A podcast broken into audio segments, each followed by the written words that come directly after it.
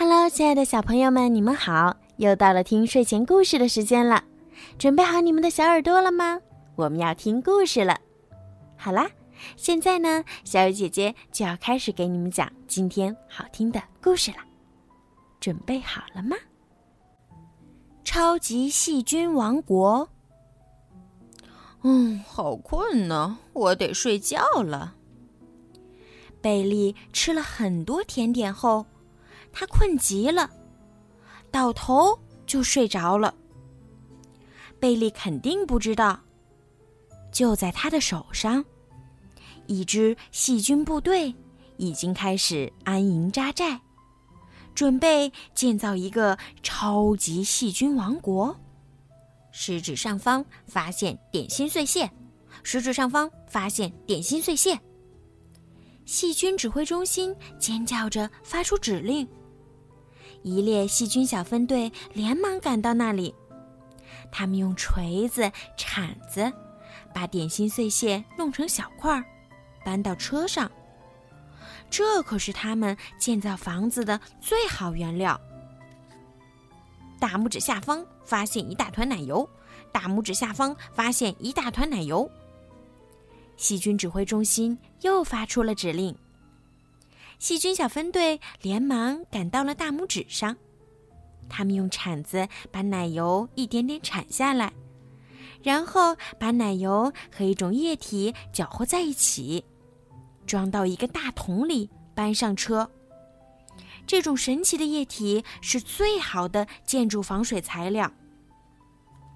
小拇指指缝发现砂糖，小拇指指缝发现砂糖。细菌指挥中心再一次发出指令。细菌小分队又迅速跑到小拇指上，这里有好多从饼干上掉下来的砂糖。砂糖太硬了，细菌们必须先用破碎机把它们打碎，才能搬上车。对于细菌们来说，砂糖珍贵极了，它既可以给小细菌们补充能量，又是建造房子的特殊材料。当然，有的小细菌呢，还会把它一粒粒穿起来当项链戴在脖子上，饿了可以吃上一口。贝利手上有好多条深浅不一的细纹，它们可是细菌们的高速公路。材料收集的差不多了。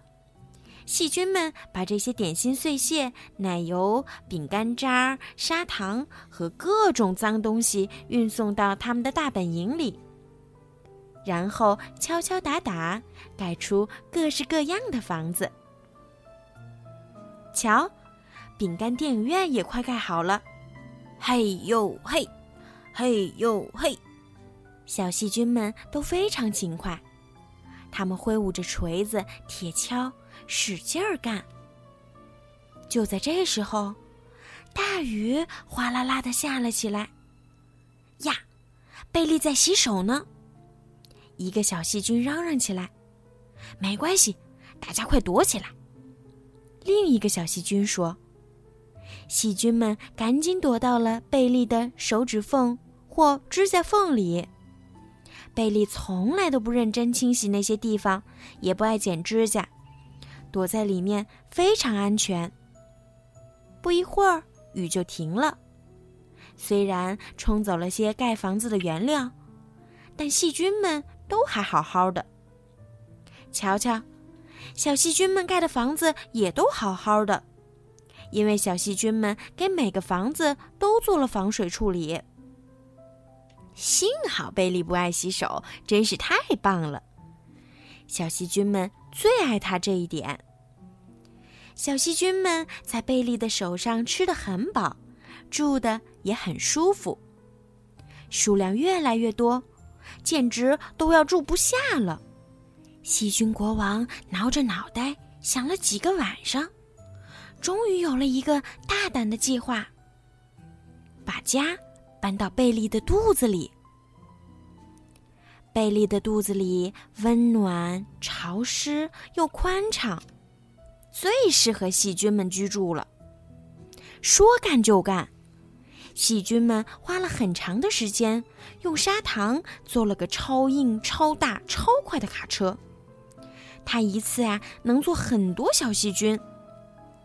当贝利张开嘴吃面包时，细菌们瞅准机会，开着卡车顺利地从贝利的食指尖进入了他的嘴巴，并沿着食道滑进了贝利的肚子里。哟吼！成功啦！细菌们欢呼雀跃。这个地方可真好，我们来开个狂欢晚会怎么样？一个小细菌提议说：“好啊，太棒了！”大家纷纷表示支持。细菌们在贝利的肚子里蹦啊跳啊唱啊，胡乱的折腾着，开心的不得了。可是，这个晚会可把贝利害惨了。瞧，他的肚子疼得要命。妈妈也急得不知如何是好。正当细菌们玩得高兴，一个大药片掉进贝利的胃里，它散发出来的怪味儿把小细菌们熏得够呛。它们乱作一团，拼命跑啊逃啊。更糟糕的是，建在贝利手上的细菌王国也受到了攻击。救命啊！怎么回事？贝利怎么还在洗手啊？这些是什么呀？